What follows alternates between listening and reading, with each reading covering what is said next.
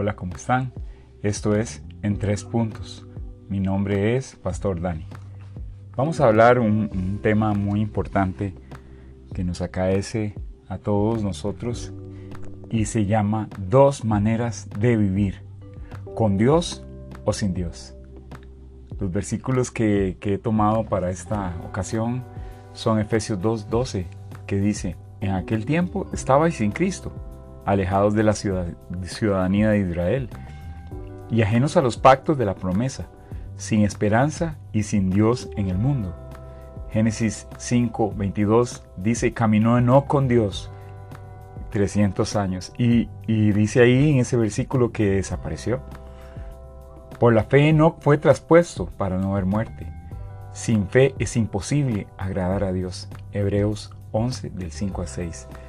¿De qué trata este tema? El apóstol Pablo nos recuerda a los cristianos nuestra condición anterior. Antes de su conversión vivían sin Dios, sin Cristo. ¿Algunos de ustedes vivían así?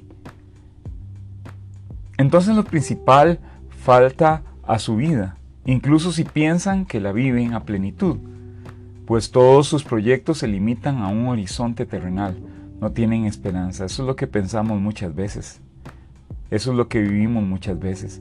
La muerte nos puede parecer como un inmenso y angustioso punto de interrogación. Preferimos no pensar en ella, ¿verdad? Pero no queda otro remedio.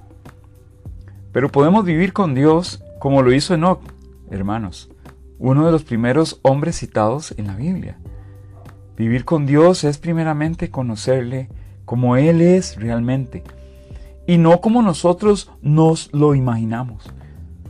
Se reveló a los hombres mediante el Señor Jesucristo, quien mostró a la vez la santidad de Dios, que no soporta el pecado y su amor que salva al pecador.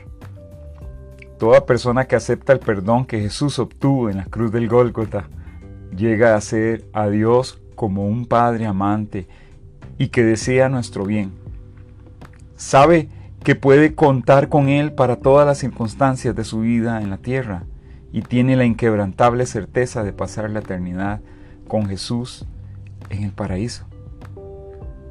Hermanos, solo existen dos maneras de vivir.